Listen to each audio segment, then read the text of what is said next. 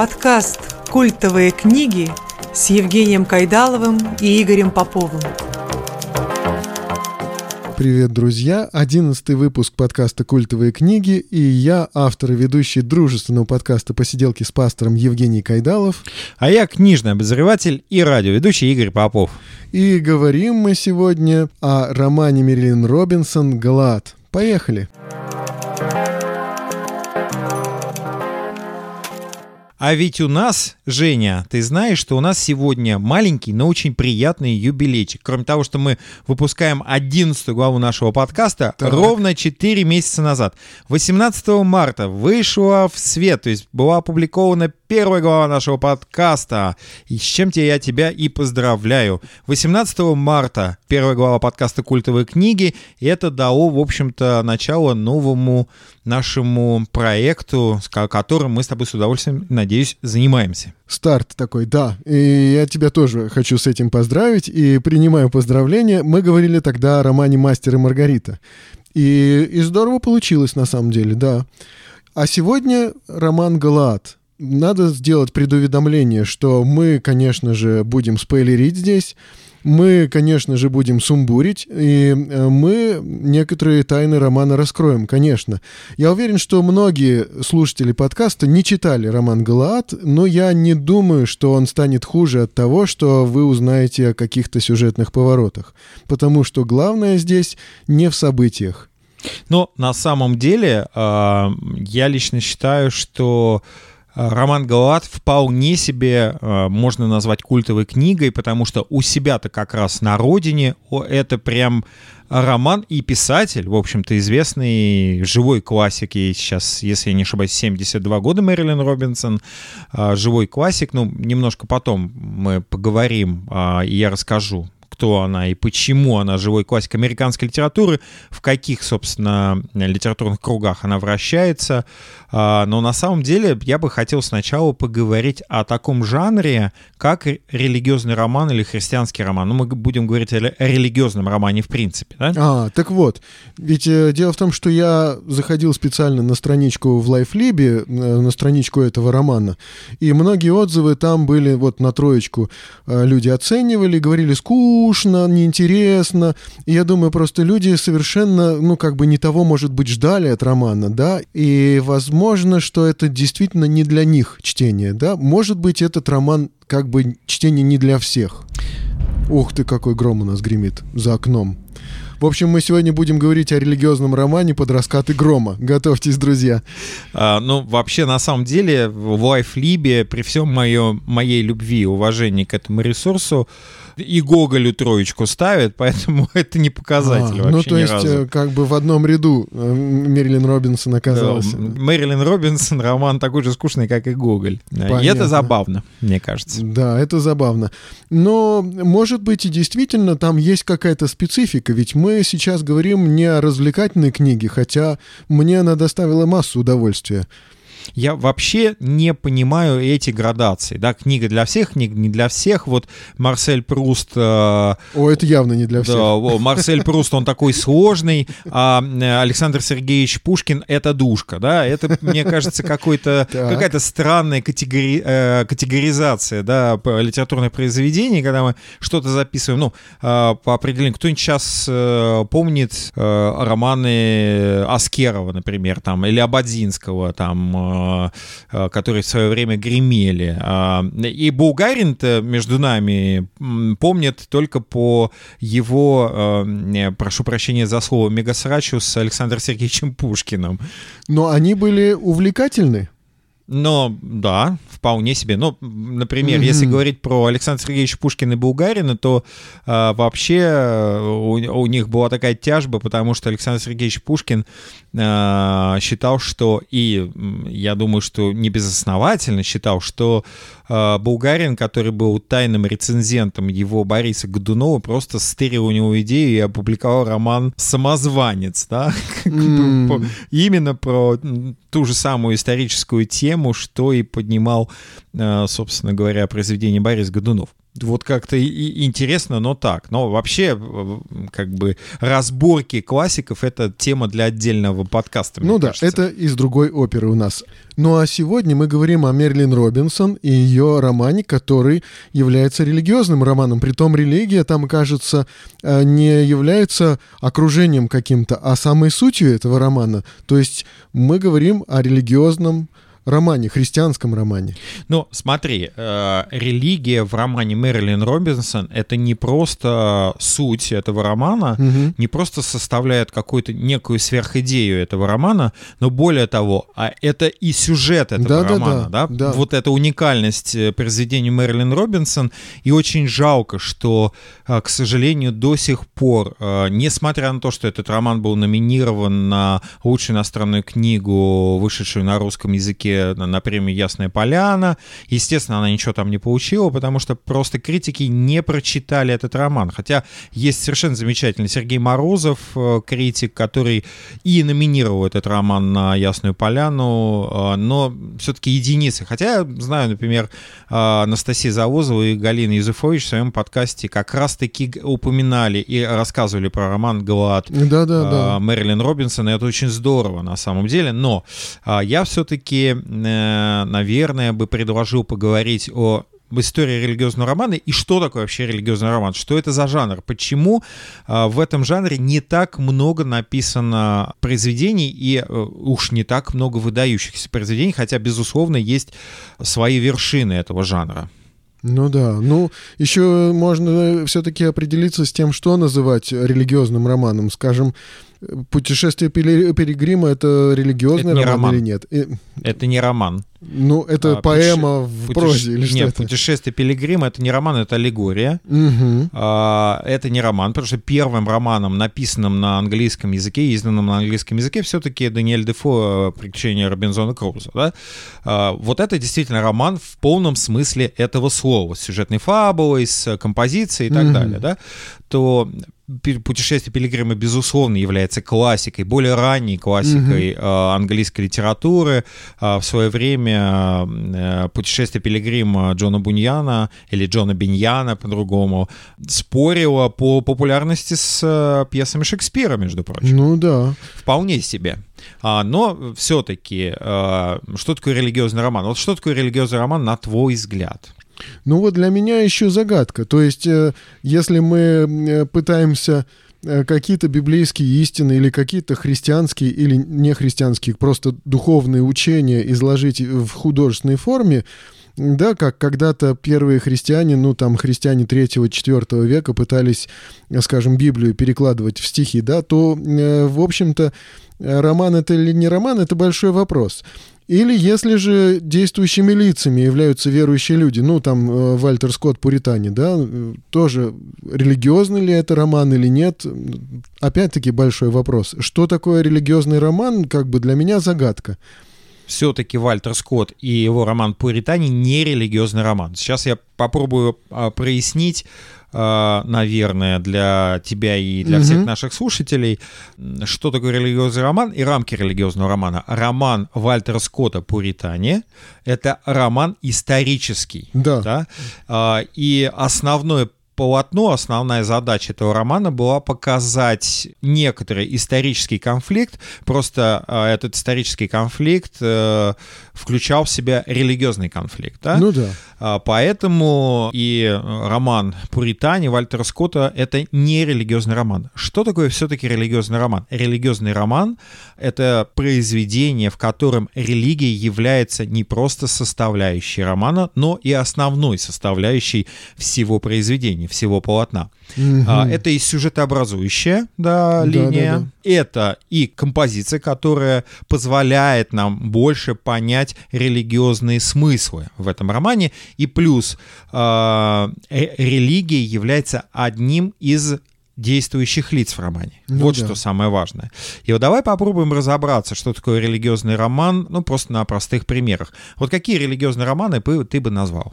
Вот в связи с этим мне непонятно. То есть вот то, что я называл, или там, если условно сказать, что там, э, скажем, «Хроники Нарнии», хотя это не роман там, да, или, допустим, э, э, типа расторжение брака Льюиса, да, вот что-то. Но это так... не роман. Да, но это Расторжение все не брака романы, это да. публицистическое произведение. Да. Это эссеистика, это публицистическое произведение, но это не роман.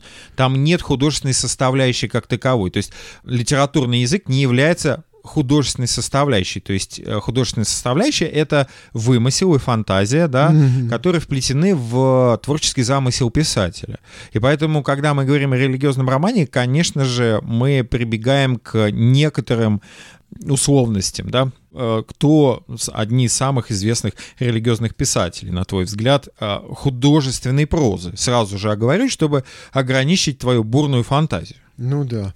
Ну вот, э, вот для меня это загадка, потому что назвать, например, там Толстого и Достоевского я бы не стал бы называть их А зря, э, они как раз вполне Хотя- себе, они как раз вполне себе в этот жанр попадают. И э, смотри, Но воскресенье Толстого может быть там каким-то образом, не знаю даже. религия всегда была очень важной составляющей романов того Толстого и поиск истины, поиск и религиозной истины в том числе двигал героями Толстого. Поэтому Мгм. вполне себе Лев Николаевич Толстой и э, Федор Михайлович Достоевский были религиозными писателями. Да? А, Являются ли религиозными романы «Война и мир» и Анна Каренина, я бы не сказал. А Мгм. вот «Воскресенье» вполне себе религиозный роман, да, потому что а, религия — это не просто составляющая или бэкграунд, как э, любят сейчас говорить, все, Ну г- да. говорить в сети, героев этого романа, но и это то, что помогает нам понять э, конфликт этого романа, да. Но мы сейчас не будем говорить э, о воскресенье, может быть, дойдет, конечно же, речь и до этой культовой книги в нашем подкасте.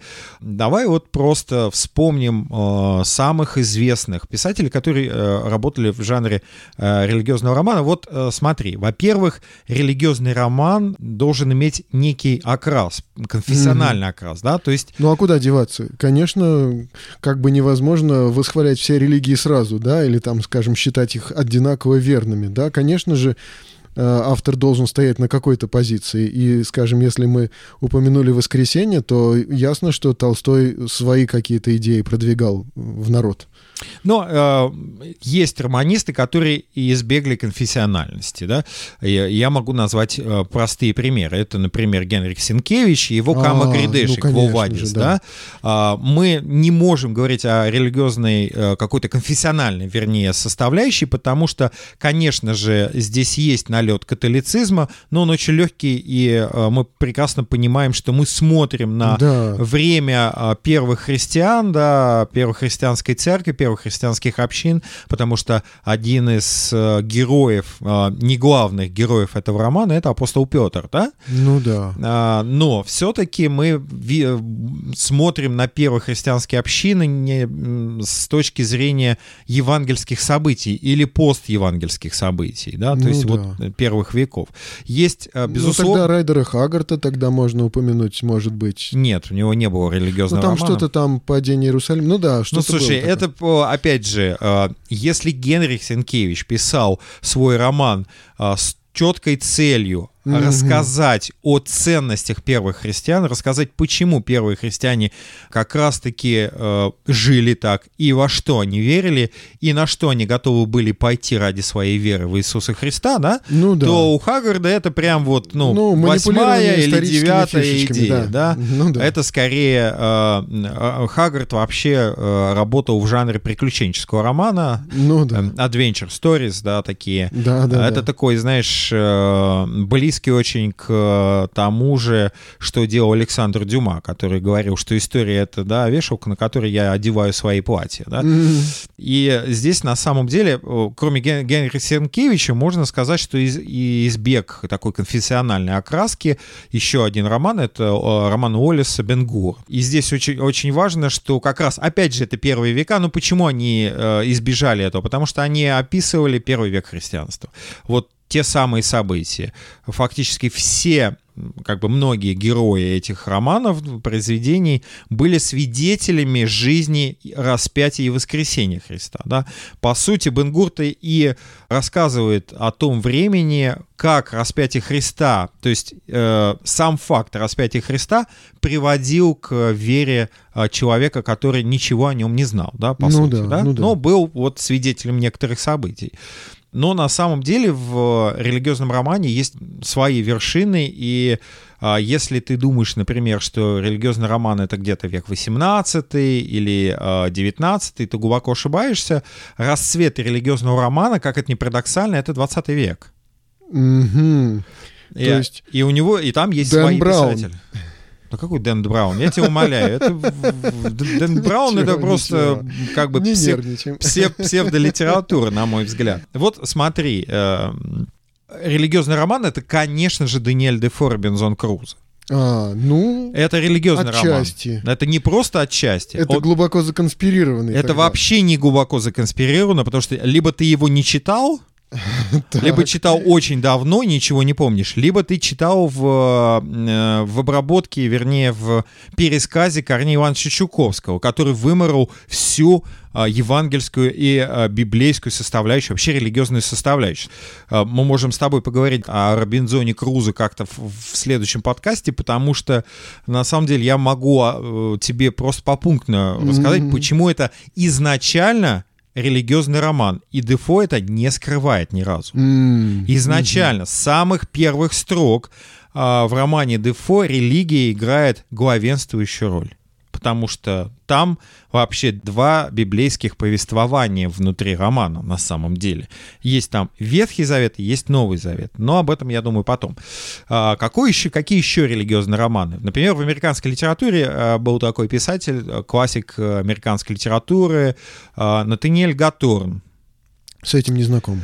Ну, очень советую ознакомиться. Например, его роман «Алая буква» ставит вопрос о как раз э, агрессивном религиозном окружении. Что делает религиозность, знаешь, такая вот религиозность вполне себе в стиле книжников и фарисеев времен Христа, но перенесенная на протестантскую почву. То есть в религиозном романе верующие люди не всегда положительны. Да, конечно, да, Интересный безусловно. момент. И, а, и он иногда ставит такой конфликт. Вот что такое, что такое религия, что такое вера? Есть ли разница между верой в Христа и религией, что когда одно может Мгм. подавлять и другое и быть в противоречии друг с Да. другом? Это Ну, Натаниэль Гатор. Пожалуй, могу вспомнить «Силу и славу».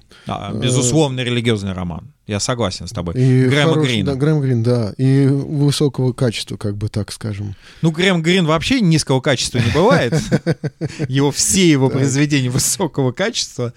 А, да, «Сила и слава», но это ты уже скакнул прям в 20 век, причем во вторую половину 20 века. А, Я бы хотел, может быть, еще какие-то примеры привести религиозного романа. Безусловно, «Властелин колец» — это в том числе религиозный роман, хотя, а, безусловно, значит, э, толкиенисты могут со мной не согласиться. Но религия там играет очень важную роль. Впрочем, это не основная, скажем, задача этого романа. Ну да. А, а вот космическая трилогия Клайва Льюиса подпадает под э, жанр религиозного романа. За пределами Приландер, за пределами Безумной планеты, да, Безмолвной Мгм. планеты и так далее. То есть вот три, три такие э, космические, такие фантастические произведения Клайва Льюиса. Я лично считаю их не очень удачными, не самыми удачными у Льюиса, но все-таки под жанр религиозного романа. Но это тоже 20 век уже, да? Да-да-да. Да, то есть Это уже середина. 20 век. Но главными игроками на этом поле, конечно же, являются, как я уже сказал, э, Лев Николаевич Толстой и Федор Михайлович Достоевский. Федор Михайлович Достоевский вообще смог сделать то, что не смог сделать ни один религиозный писатель до него. Он смог написать великолепный, глубокий, психологический православный роман. Вот как раз мы сейчас поговорим о конфессиональном романе. Да-да-да. А, Что такое конфессиональный роман? Это не роман о том, а, что, а, где главные герои посещают какую-либо церковь, да? И вот это конфессиональный роман. Тогда конфессиональный роман Эйр, например. Но это не конфессиональный роман на самом деле, да, потому что конфессия не не, не главный смысл этого романа. Джин Эйр, кстати, Шарлотта Бранте — это тоже религиозный роман, потому что религия играет очень важную роль в этом романе. Ну вот я думаю, где-то подкаста через два, выпуска через два мы к ней уже подойдем. Да, да, Джин Эйр стоит, стоит уже к ней перейти, потому что я лично считаю, это одно из величайших произведений а, британской литературы, английской литературы, английского mm-hmm. романа в том числе. Но, например, религиозными романами являлись романы Джейн Остин. Мы уже говорили о гордости предубеждения и да, о да. смысле, о религиозных смыслах в этом романе. Но все же а, и у Джейн Остин, и у Шароты Бранте религия была скорее бэкграундом, нежели основной составляющей да, романов. А вот безусловными лидерами э, в, религиозное, в жанре религиозного романа были два французских писателя, великие французские писатели, как это неудивительно, потому что, казалось бы, после э, французской буржуазной революции, ну, с этой темой, по крайней мере, в французской литературе было закончено, да? Ну, да. Уже Анаре де Бальзак вполне себе работал в жанре светского романа, и религия там скорее а, присутствовала в виде антиклерикальной критики, да? Да, ну а, красное-черное, как мне кажется, ты да? со Стендалем его О, путаешь, точно. друг мой дорогой. вот, но два французских хармониста, а, друзья, так. католики. Это лауреат Нобелевской премии по литературе Франсуа Мариак угу. и его друг, а, в чем-то в чем-то соперник Жорж Бернанос. Оба работали в жанре критического реализма или в жанре реализма, но Франсуа Мариак а, конечно же, на мой взгляд, э, крупнее, сильнее и ярче э, Жоржа Бернаноса, хотя Жорж Бернанос тоже вполне себе французский классик. Это поколение людей, поколение интеллектуалов, поколение писателей, которые прошли вот это жуткое горнило Второй мировой войны. Значит, соответственно, это правительство Виши, то есть правительство, которое uh-huh. было в сотрудничестве с, э, с фашизмом, то есть, соответственно, с гитлеровским нацизмом. Собственно, в Э, будучи в подполье, Франсуа Моряк пишет свою знаменитую черную тетрадь, которая стала таким, э, как обычно говорят, стала такой библией подполья французского сопротивления. Mm-hmm. Но на самом деле у него очень много таких действительно э, религиозных романов, и он пишет религиозные романы. Но это вот великая литература. Там э, Франсуа Моряк, будучи верноподанным католиком, для того, чтобы понять, во что верил Моряк, можно прочитать одноименную его книжку. Она так и называется «Во что я верю».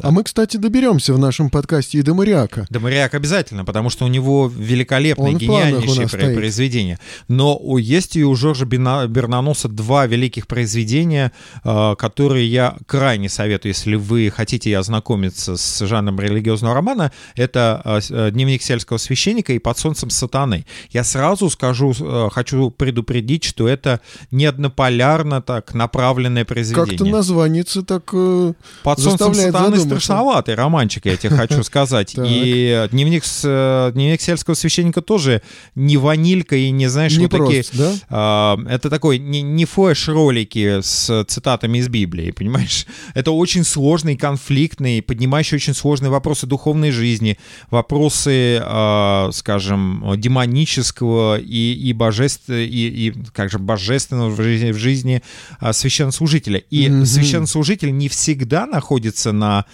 скажем, на, на, на стороне Бога. вот как не парадоксально.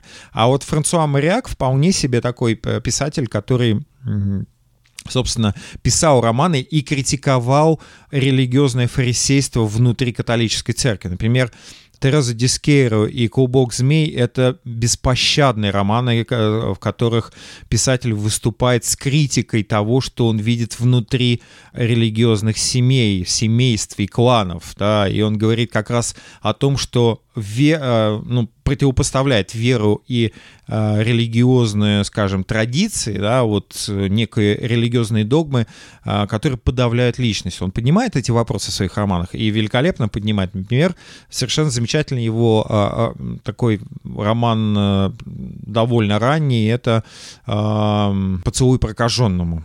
Вот я ага, как раз вот о нем и хотел роман, поговорить. Да, мы обсудим. Ну, стало быть, а, религиозный роман — это не однозначно реклама религии, да? Ну, конечно, есть, да, да. Не нужно бояться вот этого понятия религиозный роман. Иногда, я так думаю, что некоторых романистов вполне могли многие хотеть сжечь на костре, да? Ну, нужно сказать, что Франсуа Мариак подвергался жесткой критике со стороны атеистов, друзей из атеистического политического лагеря, например, Анри Барбюс очень, э, очень критиковал э, своего коллегу Франсуа Мариака, э, и, и та, такой же критике он подвергался и, и со стороны католических интеллектуалов. Mm-hmm. То есть вот быть, знаете, призвание быть честным и говорить свое слово, да, и выступать в своих произведениях как... Я не люблю это слово «обличитель», потому что это какое-то такое пафосное и, и приторное слово, но он выступал как как критик, как реалист и как честный интеллектуал, который хочет, чтобы церковь и чтобы жизнь верующего человека соответствовала тому, во что он верит на самом деле, да? Ну, давай тогда вот э, поймем вот что. А какой смысл, может быть, какая польза? Зачем читают люди религиозные романы? Да, вот что люди в них находят тогда в таком случае? Что люди вообще находят в литературе? А, да, вот, ну, кто-то развлекается, кто-то отдыхает, кто-то учится, да, кто-то, а, значит, э, чувствует себя на одной волне, как-то вот сопереживает, поплакать, может быть, кому-то приятно, да, за книжечкой. На самом деле мы а, все, а, мы все читаем художественную литературу лишь с одной целью, чтобы сопереживать. Да, да. Все остальное это побочечка такая, приятная, неприятная, угу. ну вот побочечка. Мы хотим сопереживать.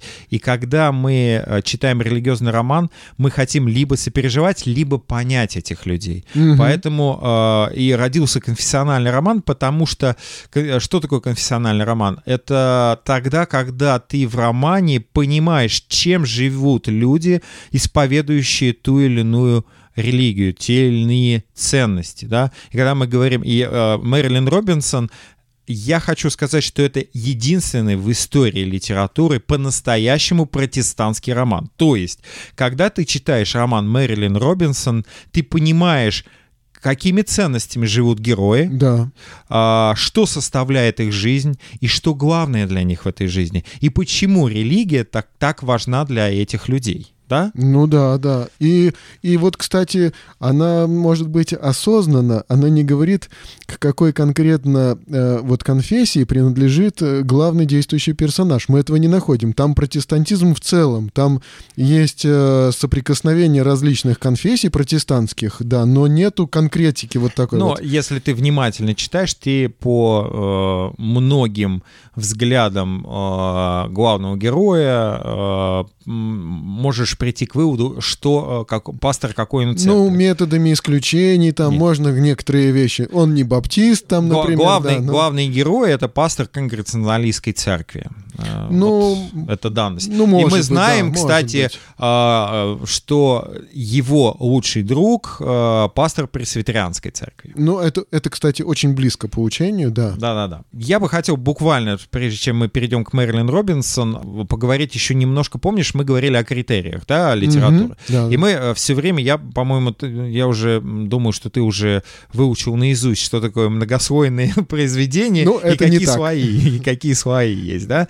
На самом деле, когда мы говорим про критерии, многослойность — это лишь один из критериев, да, mm-hmm, произведения да. литературы. И Почему я хочу поговорить про критерии? Потому что вот как раз Мэрилин Робинсон, роман Мэрилин Робинсон «Галат», он позволяет нам эти критерии увидеть, что это настоящее произведение э, литературы, да? Да. Вот по Давай. каким еще критериям, как ты думаешь, можно э, говорить и оценивать произведение? Да? Потому что обычно мы говорим, ну это просто не твоя книга. Это может быть не моей книгой, но при этом при, э, я могу оценивать, это действительно талантливое, выдающееся произведение литературы или это графоманство. Вот на мой взгляд, Дэн Браун — это типичное графоманство. Он просто не умеет писать, на мой взгляд. Несмотря на то, что Дэн Браун действительно э, очень хорошо работает с острым сюжетом. Да? Он умеет выстраивать сюжет. Это единственный плюс Дэна Брауна. Больше плюсов в его произведениях нет, на мой взгляд. Так, но мне, мне очень сложно вообще ответить на этот вопрос, потому что у меня-то критерии очень простые. Понравилось, не понравилось, тронуло, не тронуло, поверил, не поверил. Скажем, допустим, есть некоторые стили, да, литературные, которым, ну, просто невозможно верить. Это ну, какие-то? Ну вот, когда э, книга представлена как, э, ну, я не знаю, Оруэлл там, например, да, то есть это то, что как бы вот явно смоделированная ситуация, которая несет какую-то идею. И ты ей не веришь? Нет, не верю. Ну, это, знаешь, Женя, это очень как бы субъективно, потому что антиутопия как раз-таки наиболее правдивое направление, да, в, и, и жанр, да, в литературе. Но это, ладно, бог ну, ним, мы не об, об да. Ну, то есть, как бы вот говорим. мои критерии просты, да, понравилось, да, не понравилось, критериями... коснулось, не коснулось, поверил, не поверил. С критериями, да, у тебя все не очень хорошо, я смотрю. Ну, вот э, а, что делать-то? Я, у меня есть два моих критерия, моих личных критериев. У меня которым... на один больше. Вот, э, ну-ка, ну-ка, какие же у тебя критерии? Ну, так я же перечислил. Понравилось, не понравилось. Это коснулось, не, не коснулось. Это не критерий. И э, верю, не верю. Вот это близко к критерию. И Так. это может быть критериями, но э, у тебя он очень субъективный, а он должен быть, критерий должен быть объективный. То есть ты вне своей личной оценки можешь по этому критерию определить, э, талантливое это произведение или нет. Давай. На самом деле э, э, у меня есть э, четкие два критерия, которые, по которым я оцениваю произведение литературы. Это уникальность и целостность. Вот Что это такое? На самом деле, если я не вижу этих двух компонентов произведения литературы, они неинтересны для меня. Ну, что такое уникальность и целостность, да? А, уникальность — это а, когда ты читаешь это произведение, ты понимаешь, что оно уникально. То есть а, ты слышишь авторский голос, понимаешь, что так как этот э, автор не пишет никто, несмотря на то, что все буквы одинаковые, и предложение тоже, в Ну общем-то, да. э, не, не блещет оригинальностью, грубо говоря, да, но вот опять же, э, умелое использование литературного аппарата, языка, психологизма и так далее делают уникальным. Вот по отдельности ничего оригинального. Но когда это все вместе в комплексе, это становится уникальным э, портретом самого автора. А что такое целостность? Когда ты понимаешь, ты читаешь, и ты понимаешь, что произведение литературы не распадается на какие-то разрозненные куски, не соединенные вместе. Вот Мгм. Это целостность. А, Естественно, за всю историю литературы ведения, историю литературы были сформулированы и другие критерии художественного произведения. Например, глубина и оригинальность содержания. Это как раз говорит об уникальности произведения. Так, да. А, Мы говорим о гениальном литературном произведении или выдающемся литературном произведении тогда, когда происходит вот это мистическое соединение глубокого содержания и ясной отточенной формы. Когда эта влюбленная пара не может существовать друг без друга, становясь единым целым. Это такое бракосочетание рая и ада в одном произведении а, пользуясь э, терминологией Уильяма Бойка, да, А, это я и называю целостностью, когда это сливается в единую концепцию, в единое произведение. А, То есть, опять же, два основных критерия — целостность и уникальность, да. Ну да. И есть еще один критерий, который ты упомянул, но который у тебя очень субъективный. Это называется правдивость. Ага. Верю, не верю.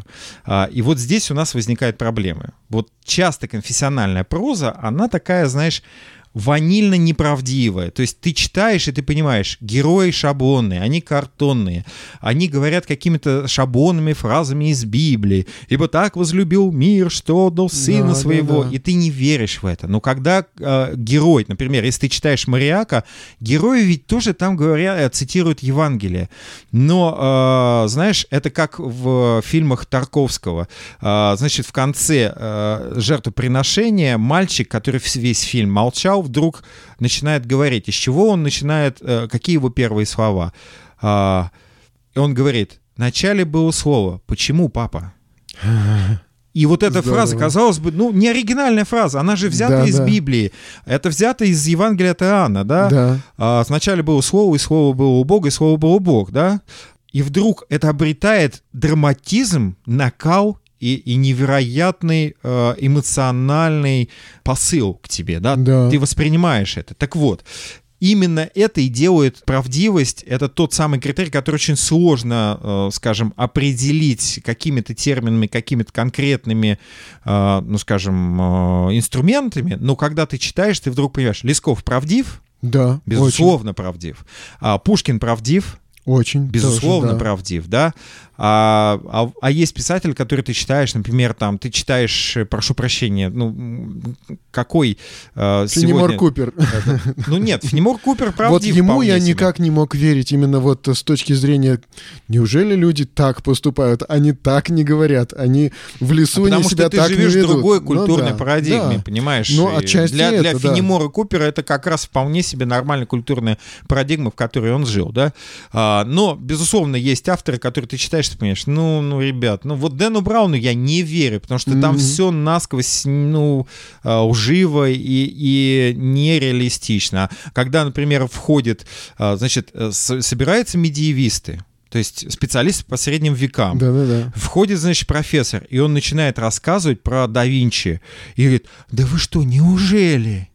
То есть М, медиевистам, да? Да-да-да-да-да. вот он, он рассказывал какие-то банальные вещи, потому что на самом деле это же рассказ для, зри- для, для зрителей, хотел сказать, для, для читателей. Да-да-да. Но на самом деле это вот банально. Или там э, совершенно чуть чуть чудный физик, который рассказывает физикам про, про что такое квантовая механика, при этом ты понимаешь, что это полная, просто полная фигня, да? Это какой-то такой вот э, жвачка. Ну вот как раз вот в этом романе, да, мы будем э, читать как бы рассуждения о каких-то богословских истинах. И я им верю, то есть и так действительно мог рассуждать выпускник семинарии, да, как, который изображается Вполне у нас. себе. И, И, и да, это очень даже на уровне.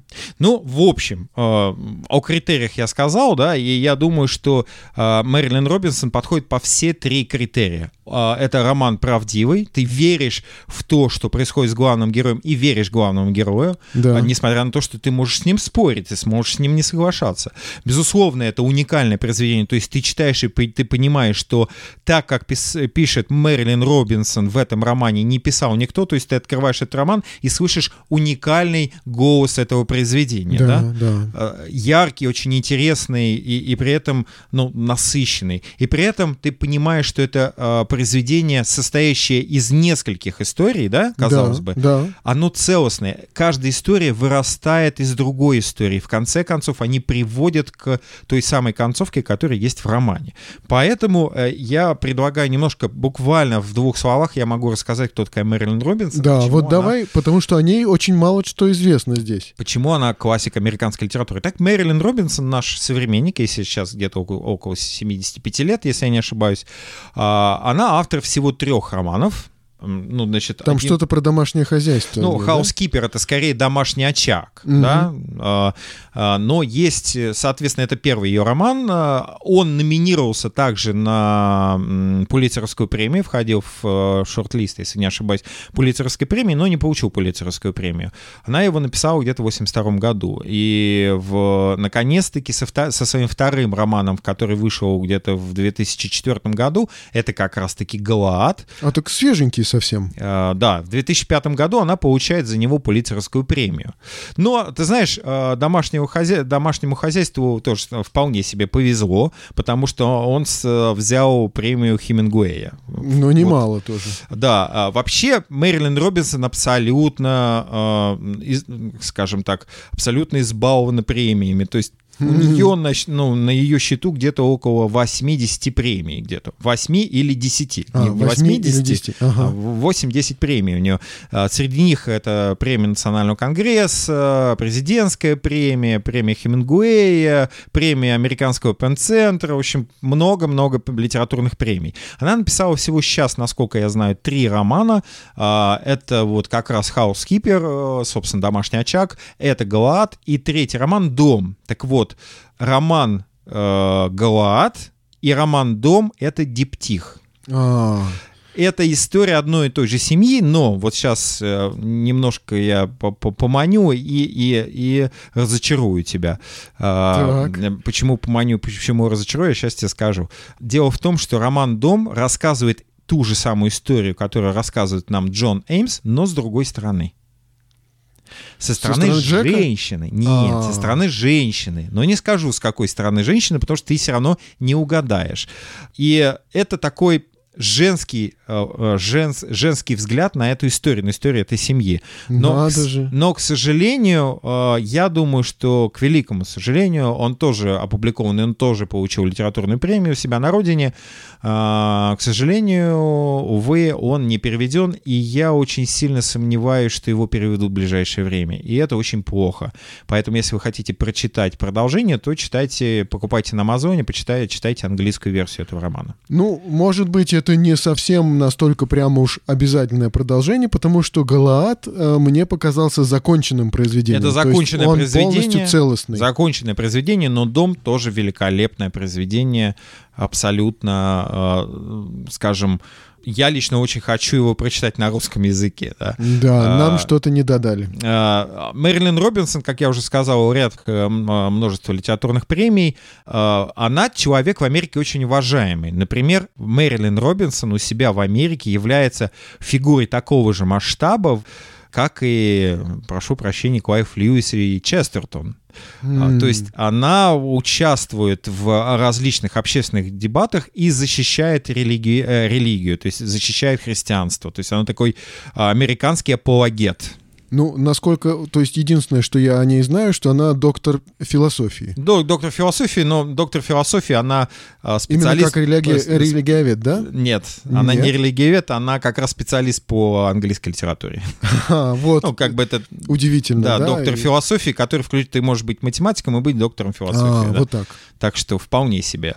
И э, она очень э, дружит с разными американскими писателями. Например, э, один из близких ее друзей — это знаменитый американский, вернее, э, знаменитый ирландец, который живет сейчас э, в Америке. Это Коум Тойбин, тебе знакомый. Нора Вебстер, да, знаком. Да, ну, Нора Вебстер, это и Один Бруклин, из романов, э, это и Колма Бруклин, Тобина. и Дом имен, это великолепный а, а, ирландский прозаик, совершенно замечательный, и вот они дружат. В общем, я думаю, что Мэрилин Робинсон мы закончили. Я предлагаю приступить наконец-таки к Галааду, на который у нас, в общем-то, не так много времени осталось, но я надеюсь, что мы успеем. Ну, да, да, стоит, стоит, конечно, уже обратиться к этой э, книге. Ну, сложность здесь в том, что очень сложно о ней говорить вообще. То есть э, главный герой пастор, который является сыном пастора и внуком пастора и другом пастора. То есть вот такая путаница. Более того, у друга пастора, значит, есть сын, названный так же, как главный герой. А давай-ка я вот помогу тебе. запутано. А давай-ка я помогу Давай. тебе, и, по- и, и ты не сможешь запутать наших слушателей, в конце концов, да? Давай я просто э, коротко э, расскажу о фабуле романа, и тогда мы Давай. уже будем ра- разбираться, в- кто там какой-то пастор, кто там его сын и кто не является его сыном, и почему этот сын э, э, носит, э, этот не сын е- носит его имя. А, Итак, э, сюжет романа довольно прост. 76-летний потомственный протестантский пастор, отец его, как ты говорил, и дедушка его были пасторами, протестантскими пасторами. Да? Да-да-да. Джон Эймс пишет письмо своему юному сыну, потому что умирает. Врачи диагностировали у него болезнь сердца, и, скорее всего, он не увидит взросления своего сына. И вот чтобы передать, а, рассказать историю своей семьи и рассказать, а, во что он верит, что для него ценно, Джон Эймс садится и пишет письмо своему сыну. Именно это и составляет первый литературный прием этого произведения. Это, а, это такая большая эпистола, как говорили в XVIII веке, то есть это такой эпистолярный жанр. А, Роман, большое письмо, объяснение со своим сыном отца. И это вот действительно очень интересно. И он хочет рассказать э, о, об истории семьи. И в результате мы видим историю семьи э, на протяжении целого столетия, трех Да, поколений. фактически это дневник, в котором очень много воспоминаний. Но это и то, что он видит сейчас, и то, что он думает о будущем, и то, что он вспоминает в прошлом. И вспоминает э, действительно жизнь своего отца, их отношения с отцом и с дедом, и вот э, отца и деда. Здесь вообще на самом деле э, вопрос личной веры, о которой э, много пишет э, Джон Эймс, главный герой этого романа, является самым важным в этом произведении. Здесь, кстати сказать, нет выспренных фраз, высокой патетики. Это очень честный, откровенный текст. Написан очень просто, но при этом очень красиво. Там есть очень много метафор, и при этом очень интересно. У Мэрилин Робинсон, а, значит, есть такой а, маленький хитрый приемчик. Да? Она Какой? применяет такой маленький хитрый приемчик. Потому что ее главный герой когда ты пишешь о вере, нельзя э, избежать каких-то, э, знаешь, таких э, красивых метафор. Ну да. А, и переборщив с метафорами, ты понимаешь, или переборщив с символами, ты понимаешь, что ты запутываешь читателя, и они, читатель начинает уставать. Так вот, она, понимая это, рассказывает всю историю от лица протестантского пастора, как бы говоря, ну да, ну да, это вот такой язык, но он так мыслит и так говорит, да? И очень удивительно, удивительно, как раз в русском, а, в русском варианте этого не видно, но в английском варианте видно здесь язык, который соответствует языку конца 19 века. То есть он э, все-таки архаичный язык. Он такой не, не совсем архаичный, но, э, скажем, не передает такой э, современной динамики. То есть угу. понятно, что язык э, романа «Галаад» отличается от языка, например, романа э, «Над пропастью воржи» Селлинджера. Да? И, и, и э, изначально, деваться, да. изначально полного вульгаризмов, да, там вульгаризмов нет, там есть очень много метафор, символическая, скажем, линия очень важна, да, а, и мы, надеюсь, поговорим. То есть это своеобразная исповедь отца перед сыном.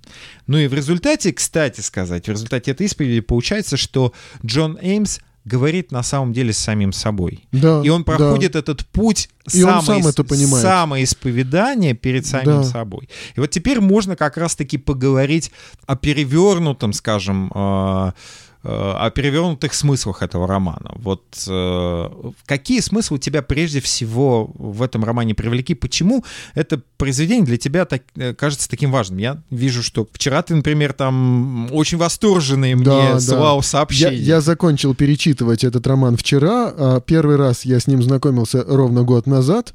И я, да, когда я дочитал, я написал, что это гениальное произведение. И я говорю, согласен да. целиком полностью. И, Более да. того, я считаю, что это не просто гениальное, это великое произведение американской литературы. Да. Э, значит, э, э, история о блудном сыне, да, есть.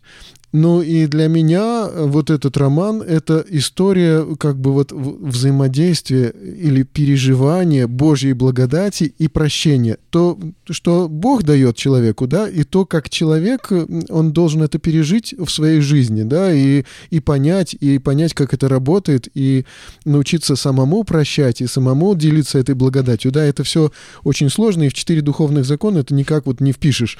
Это... Ты сейчас говоришь протестантской аудитории, ну, да? да, да, да, есть такая основ... фишечка такая. Основная аудитория у нас не знает, что такое четыре духовных закона. Ну, это такая микроскопическая просто брошюрка, которая как бы претендует всю, на то, всю, что... Всю духовную жизнь да, раскладывает да, да. на четыре духовных закона, да. Да, так вот это гораздо сложнее все. И да, я увидел здесь э, возвращение блудного сына. Это известная евангельская притча, и, известная евангельская история, и Сюжет, она здесь да. рассказана. Она здесь рассказана, то есть это возвращение блудного сына в 1957 году.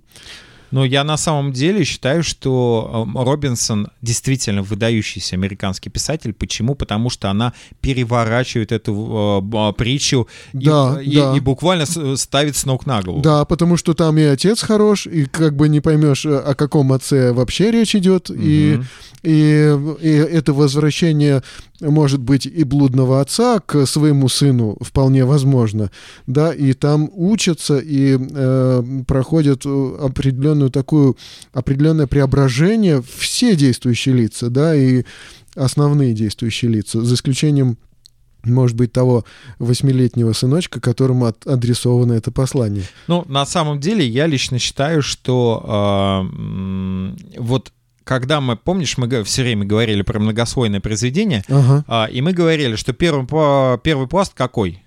Ну, это бытийный, это обычный бытовой, бытовой да. Бытовой пласт, бытовой да. пласт. Вот очень интересно. Мэрилин Робинсон написала действительно многослойное произведение, да.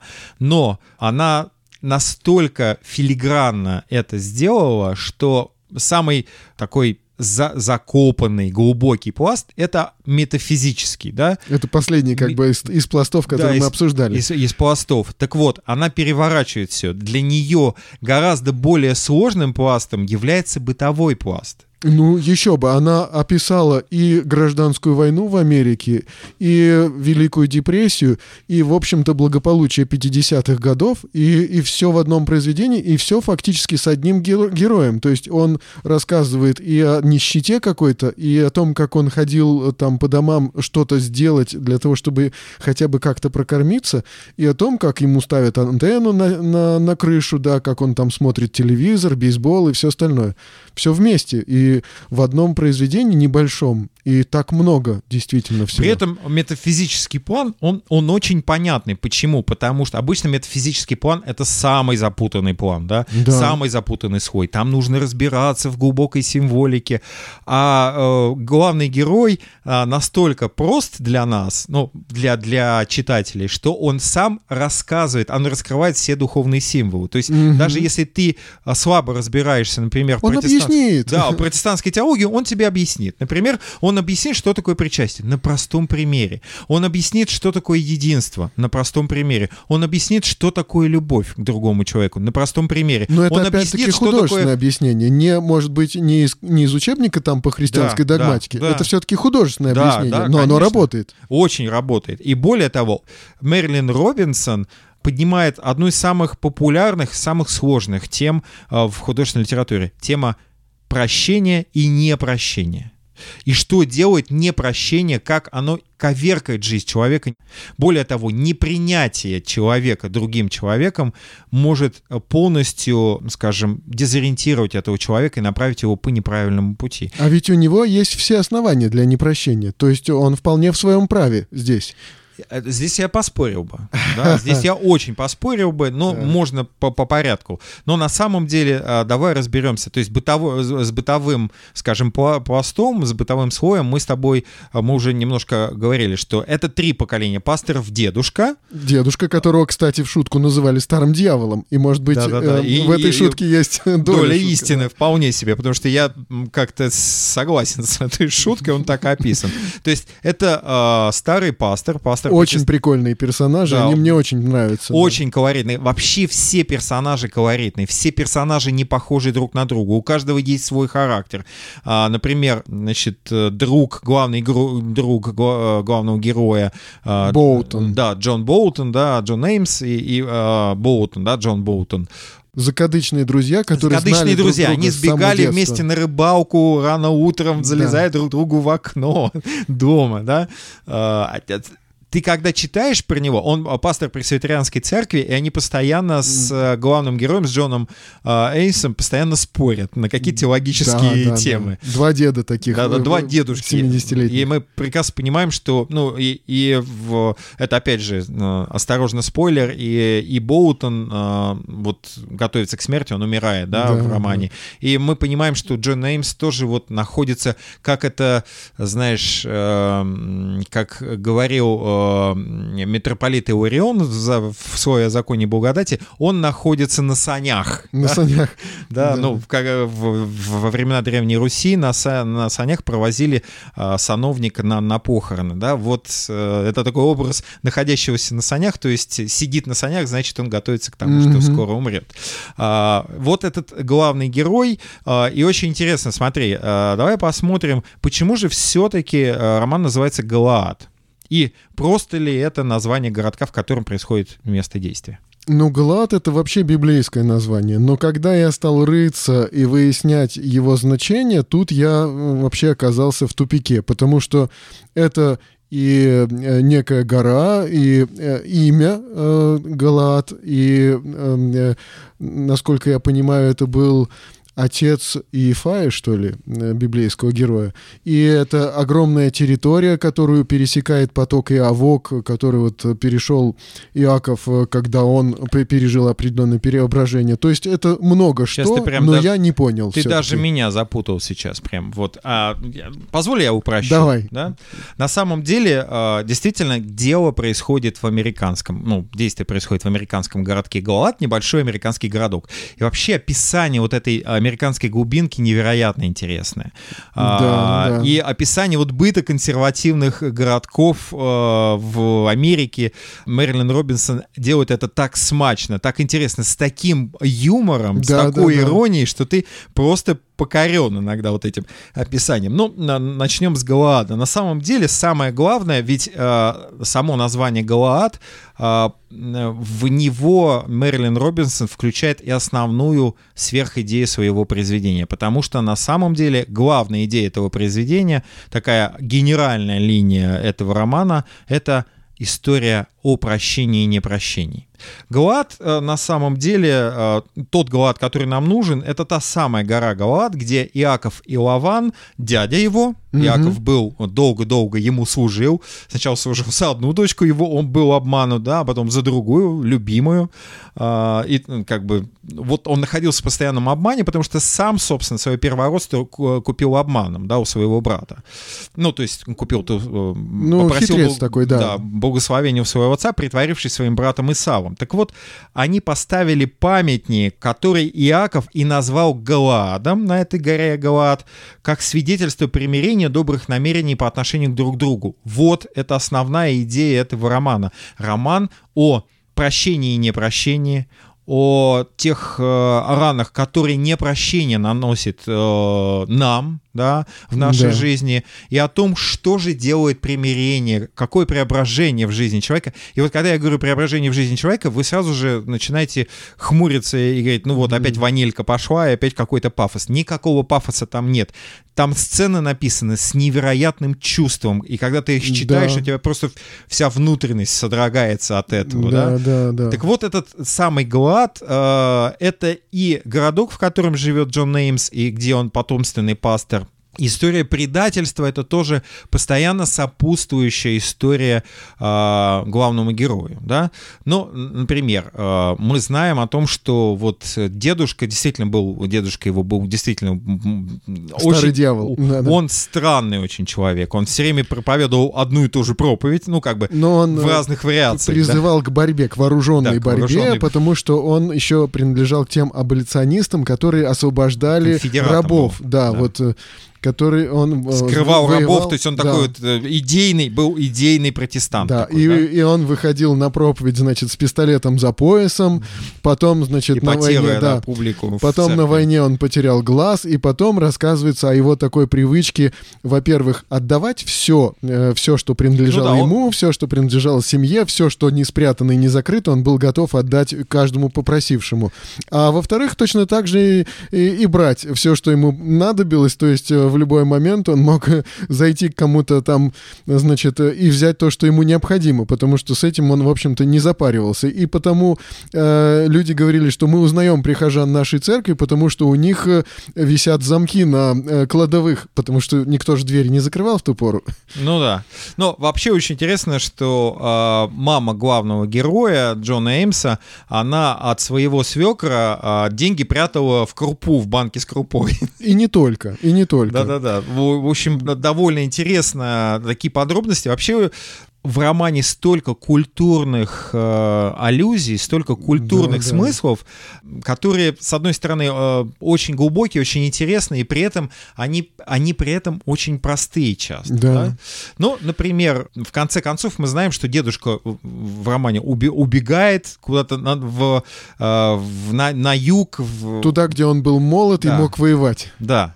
А, И там же, собственно говоря, он умирает. И вот э, отец собирается, ну, как бы собирается в путь, чтобы найти своего отца, то есть отец главного героя, чтобы на- найти этого дедушку, своего отца, и он берет с собой в этот путь э, Джон, э, молодого сына, да? Ну, надо сказать, что у них э, ведь тоже были раздоры очень серьезные. Раздоры на религиозной почве. Он потом рассказывает, как ушел там к квакерам в какой-то период, да, как они между собой спорили, э, что, ну, притом потрясающе, они там друг друга называли э, А, ваше преподобие, ваше да, и вот преподобие, это вот да. ваше преподобие в, в жарком споре, оно звучало Это ос- просто... как оскорбление, да, Да-да-да, как да. оскорбление. Это потрясающее А, что-то. И, собственно говоря, жена, то есть мама главного героя, Опять ну началось да, такое. а- она говорила о том, что, ну, может, уже хватит мериться. Да, да. Э, со своими авторитетами. И, и вот очень интересно, самое интересное, что путешествие отца и сына э, в, в поисках дедушки полное лишений, полное каких-то опасностей, ведь они там могли погибнуть и, и от э, случайных бандитов. А, а они могли умереть с голоду, потому что это ну, Великая да. депрессия, да? А он говорит, что по после этого мне никогда в жизни не приходилось думать, что вот этот глоток воды может быть последний, что больше я воды не найду, угу. как вот в тот момент. И они действительно там чуть не погибли, и они пытались там э, в какой-то момент, когда там его отец, пастор, значит, э, украл какую-то морковку на огороде, потому что они просто погибали с голода, да, в него стреляли там за эту морковку. Ну, то есть э, было динамично. Но ведь на самом деле это не просто история, это история возвращения Одиссея в Итаку. Mm. Это уникально, когда вот такой пласт. Э, почему это возвращение Одиссея в Итаку? Потому что это возвращение э, сына с, к отцу. Э, там между сыном и отцом всегда, между сыновьями и отцами в этой семье всегда некое конфликт, напряжение, да. некий конфликт. И вот несколько эпизодов в романе, они невероятно какие-то интимные, они невероятно красивые, и при этом, да. э, и при этом ты очень переживаешь за, за, ну, за героя, да, и э, сам Джон Неймс говорит, что это, наверное, самое счастливое время в моей, в моей жизни, когда я шел с отцом, да, полное да. лишение, там было холодно, голодно, э, мы не знали, что будет э, завтра, и можем ли мы ну, вернуться да. домой. Когда эти два оборванца вернулись домой, мать рыдала, потому что она их увидела исцарапанных, э, изодранных, да, вот совершенно Грязных, немытых, да, дурно пахнущих, да. но вот этот у уникальное э, единство э, и единение отца и сына для, для Джона Эймса очень важное. И ведь это на самом деле такой лейтмотив того, что потом произойдет, э, произойдет в его жизни. Э, у Джона Эймса э, произошла трагедия. Да? Он был женат, жен, очень любил свою жену, родился, у него родился ребенок, и этот ребенок прожил несколько часов. И он смог только подержать его на руках, и он умер. Да. И вслед за ним умирает его мать. Жена, жена, жена да. Джона Эмса, да. да. То есть э, несколько десятилетий этот человек провел в одиночестве. В полном одиночестве. И он там скрывался там за книгами, и он э, там прятался в служении от этого одиночества, но он чувствовал и переживал это одиночество, конечно. И он осознавал вполне, что он одинок и что как бы не все в порядке с ним. И вот тогда на сцене появляется второй главный персонаж книги. На самом деле, вот тут такая интрига. Нам кажется, что в этой книге один главный персонаж — это Джон Неймс. На самом деле это не так. Потому что в семье э, его друга, Джона Болтона, появляется э, сын, и а он настолько, его друг настолько любит своего друга, что он называет сына в честь э, своего друга Джоном а, Эм, Джон, Джон Эймс, Болтон. да. да. И более того, он просит, чтобы э, его друг крестил его сына. Да? да ну, так как да, это да. пресвитериане, соответственно... Э, крещение в детстве. Крещение, да. Детское крещение в, в, в младенческом возрасте происходит. Э, и вот тогда как раз происходит то, что перевернуло жизнь двух людей. Джон Эймс, главный герой, настолько шокирован таким поступком своего друга, хотя, ну, казалось бы, ну, что такого плохого в этом поступке, но он настолько шокирован, что э, само появление вот этого мальчика, не, ну, как бы... Но он мечтал для... иметь своего да, ребенка, мечтал... и он вот чувствует, это не мой ребенок. И когда вдруг он узнает его имя, Джон Эймс, Эймс Боутон, да. да, то он, опять-таки, у него внутренний протест. Но это не мой ребенок. И он э, вот с этим вот осознанием, да, вот этот ребенок, он постоянно э, в течение своего детства, он доказывал, что я твой ребенок, да, он у него что-то крал, он что-то портил, ломал, поджигал почтовые ящики. На, на самом деле да, это да. ведь уникальная история про то, как э, родители могут исковеркать жизнь своего сына. Конечно же, э, Джек Болтон, так зовут в семье да, да. Э, этого мальчика, мальчика, он же вырастает в мужчину. Э, с самого детства чувствовал отвержение вот своего названного отца. Да, Да, при этом это не биологический отец. И Да. все понимают, что это не биологический отец. Это его какой-то вот, ну, вот друг семьи и кто-то вот, э, не знаю, вот его духовный какой-то отец. На самом деле, ведь э, Джек очень стремится к за- заслужить внимание своего вот наз- крестного отца. Он Мгм. очень стремится, чтобы а, тот его полюбил. И Джон Эймс его постоянно отвергает. И вот это вот отвержение и предательство, Ну- кстати, тема предательства близкого человека там тоже одна из самых важных. И вот, и, и вот удивительно, что формально вот он, он никогда на него, ну, как бы не повышает голоса, он его не выгоняет из своего дома, хотя э, тот э, крадет у него всякие вещи, перекладывает очки, где их потом не найдешь, э, книги какие-то, даже Книги какие-то ворует, очень, да. очень ценные Причем вещи. ценные для именно для Как Джона память, Эймса, да, да.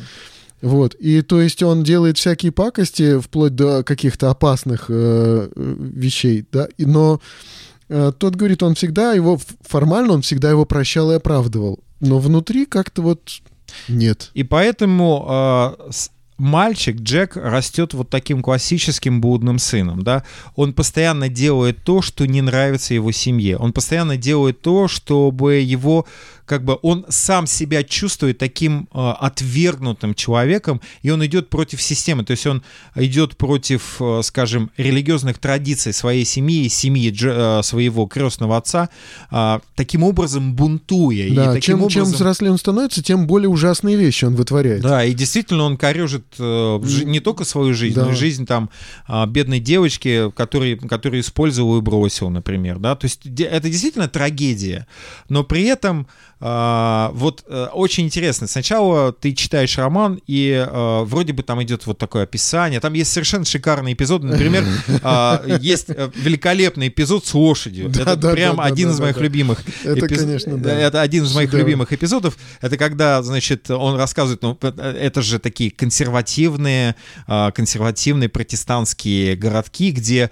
а, например, а, сухой закон. Ну Еще да, до, да, до да. там сухого закона, да, там не, не, не в- а, вне зависимости от сухого закона, который был в США, там был просто вот негласный сухой закон, никто не пил. И вот, э, но там после гражданской войны все э, были помешаны на том, чтобы э, рыть подземные ходы. А, ну это еще в процессе гражданской войны, я так понял. То Не, не, есть, э, это уже как бы после гражданской войны, а, но, э, значит, конфедеративное правительство, то есть э, победившие северяне, они э, строго смотрели за то, что если где-то, значит, э, подземные ходы, значит, там заговорщики. А, а там просто люди по приколу рыли эти подземные ходы. Например, они прорыли подземный ход между конюшней и бакалеей. Ну, чтобы не ходить там по дороге. Вот прям под землей спокойно прошел в бакалею. И вот однажды какой-то путник ехал на лошади, остановился посередине дороги, и лошадь оказалась настолько тяжелой, что этот подземный ход провалился, и путник провалился вместе с лошадью. И как ее вынуть? И- лошадь особо не вынимается, она оттуда не Ну, может кранов глуб- не было тогда. Да, слишком глубоко, и она не может выбраться. И в результате в этом а, городке, где сухой закон, находится виски, которым напаивается лошадь, и она просто пьяно извлекается. А что происходит потом? А потом, а, так как люди боялись, что придут правительственные войска и, собственно, всех обвинят в измене, они берут и переносят весь, на секундочку, весь городок на 10 километров севернее. А, ну, а как они до этого маскировали эту лошадь-то, да? Как они ее располагали по диагонали да, да. здания, То которым есть это, ее ну, невероятно. Ну, то есть это там очень, да, да. это очень э, смешная, но на самом деле это ведь э, история иллюстрирует один из э, важных э, вопросов, который поднимает Мэрилин Робинсон в романе. Это религиозность и вера. Вот в чем разница? Например, значит, э, Джон Эймс рассказывает о том, что у отца появились проблемы с желудком, и врач ему прописал, значит, э, пить перед э, едой там чуть-чуть вина, да, Мгм. буквально как апостол Павел Тимофею, да, и, и, ну, как бы пить же нельзя в, в протестантской трезвенной семье, а, значит, где сухой закон, и тогда папа, значит, брал это вино, а, и за занавесочкой в кладовке его выпивал. И как бы его сын говорил, ну, выпить вина за занавеской, это же не грех, да? Ну да. То есть вот такие вопросы искренности, неискренности, честности и нечестности очень часто поднимаются в романе. Это делает роман еще более интересным и таким ярким, да, конфликт. Ну да, но для меня еще э, добавило как бы красок в этот роман и именно вот такое вот э, позитивное с юмором и мудростью отношение вот этого Эймса э, к тем событиям, которые они, он описывает. Он, во-первых, их описывает действительно очень с большим юмором, при том э, он видит э, смешное во многом, что и происходит в его жизни, и описывает, находит для этого, по крайней мере, такие слова, чтобы это описать. А во-вторых, э, его характер, э, характер его, может быть, взглядов, что он не является фундаменталистом. Угу. Вот спасибо автору большое, потому что в Америке есть фундаменталисты, есть либералы, но вот взгляды этого человека это, по крайней мере, не фундаментализм. Он э, свободно знакомится с атеистическими произведениями, с философскими произведениями. Он видит в них ценность, он может о них рассуждать, потому что если бы он был фундаменталистом, как многие американские вот э, верующие люди, то мы бы вообще как бы не способны были на диалог с ну, ним. Ну, на, на самом деле он как раз говорит о том, что если ты искренне веришь, да, если ты веришь э, в истину, то ты не боишься. Ты не боишься. И рели... Э, он сравнивает религию со страхом. Вот религиозное верование со страхом. Угу. А, а настоящая вера, она вне страха, она свободна. И, э, например, э, у него есть совершенно замечательное там описание, когда он читал... Его брат поехал на, на деньги общины, сначала поехал в университет, а потом поехал, учился в Геттингенском университете в Германии. А, в результате он стал атеистом. Да. И вот это первое предательство, которое пережил переживает. Отец, его отец, э, отец главного героя, э, переживает, что это предательство сына, он его выгоняет, но потом ну отец ну, да. не, не куда-нибудь, а едет именно к Эд... Э, его зовут Эдвард. Да-да-да. А, именно, едет именно к Эдварду, то есть таким и больше в церковь не возвращается. Да, и больше в церковь не возвращается, и Джон Эймс воспринимает это как предательство, как еще одно предательство. Да-да-да. да. И вот эта идея Притом он брата своего неверующим не считает, вот пропащим, э, как бы Джон Эймс не считает своего брата атеиста неверующим верующим и пропащим. А, а да, а, а Эдвард, его брат, атеист, э, все время пытается его обратить в свою атеистическую веру. Подсовывает ему и философские да, и подс... книги. Там, он да. специалист по Фейербаху, и он подсунул э, книгу о Фейербахе, э, и вот что, например, Джон Неймс написал о Людвиге Фейербахе, да, э, Людвиг Фейербах рассуждает о крещении удивительным образом. Я даже подчеркнул эти слова. И он там описывает все, ну, эти слова, я не буду их там сейчас зачитывать. И вот он э, говорит о том, что э, Фейербах известный атеист, но воспевает прелести религии, как никто другой. И к тому же любит мир. Это вот уникальная способность э, верующего человека изнутри мы видим его жизнь изнутри, который находит красоту, э, красоту веры даже в вещах, которые, казалось бы, настроены против веры. Да, да. да. А, и это, это действительно так. Но самое важное, что а, вот когда ты читаешь дальше, дальше роман, ты понимаешь, что нагнетается какая-то, появляется тревожность в самих строках, в самом повествовании. И вот тогда вдруг появляется опять этот Джек Болтон. И да, он да, настроен, да. и он хочет, и он пишет, что я хочу предупредить. Вот, а, вот с ним произошел такой-такой. Вот он такой подлец. А потом, в конце концов, он понимает, что все, что делает Джек, это на самом деле действия, на, нацеленные, чтобы привлечь внимание. Он хочет внимания своего крестного отца. Он хочет, чтобы наконец-таки, хотя бы в конце жизни, Джон Неймс обратил на него внимание. Да, он да, хочет да. увидеть, что он ценен для него как человек, как, ценен для него как близкий родственник. И мне кажется, самая сильная, это опять спойлер, самая сильная сцена в романе, это сцена, когда как раз вот ты правильно сказал, что это, э, тут и отец очень сложный в этой притче о блудном Возвращение сыне. отца тоже, да, тут Мне кажется, это как раз э, бегство э, отца от блудного сына. То есть Да, блудный да. сын-то хочет возвратиться, отец его не принимает. И, и вот это удивительное покаяние э, главного героя и открытие, э, он раскрывает перед ним свою душу и говорит, что я тебя люблю, я тебя принимаю. И ты я- хороший человек. и ты хороший человек. И вот эта сцена на, на остановке, когда он молится за Джека, это невероятно эмоциональная сцена. Да, да, Мне да, кажется, да, это да. какой-то Да. катарсис внутренний, когда все Да. внутри начинает содрогаться от правдивости, искренности эмоционального накала этой Да, сцены. да, абсолютно так. В общем, я думаю, можно подводить уже итоги. Ну, э, я могу сказать, что вот эта духовная жизнь, это ведь что-то настоящее для этих людей. Мы читаем о том, что действительно для них является вот не ширмой какой-то, не э, там их какой-то игрой и не профессией тоже. Хотя он профессиональный пастор, профессиональный проповедник и много рассуждает об этом. Но мы читаем о том, что для них является реальной их жизнью. И это для них серьезно, существенно, заставляет переживать и искать, находить. И, в общем, я этому верю. Это действительно то, во что погружаешься. А для верующих людей э, этот роман, несомненно, будет интересен. Притом, неважно, протестант, католик, православный, этот роман найдет отклик у верующего христианина любой конфессии, я в этом уверен. А я вообще считаю, что это действительно великое произведение американской литературы по одной простой причине. Если вы, э, и, если вы например, неверующий человек э, и приде- придерживаетесь э, агностических взглядов или атеистических взглядов, он тоже будет для вас интересен просто потому, что в нем очень много человеческой истории. Да, В нем да. очень много каких-то очень э, важных человеческих взаимоотношений. И он поднимает очень важные э, вопросы, которые ну, касаются каждого человека. И там есть уникальная история, связанная с историей этой семьи, с историей Америки. Через историю семьи мы Да. видим историю Америки, историю страны. Это ведь очень здорово. Но если вы верующий, тем более смысл еще больше откроется для вас. Поэтому это, во-первых, еще очень интересно. Э, вроде бы про американ... э, это, это Мгм. американский роман, э, про абсолютных американцев.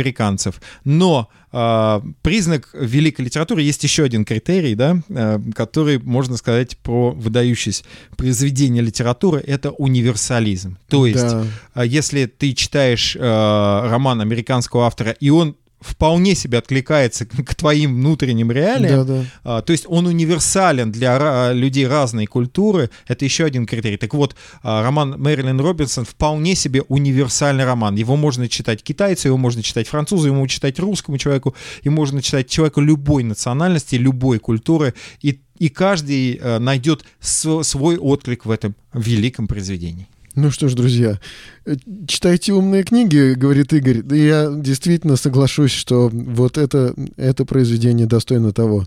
Да, читайте умные книги, будьте лучше. До свидания, До друзья. свидания.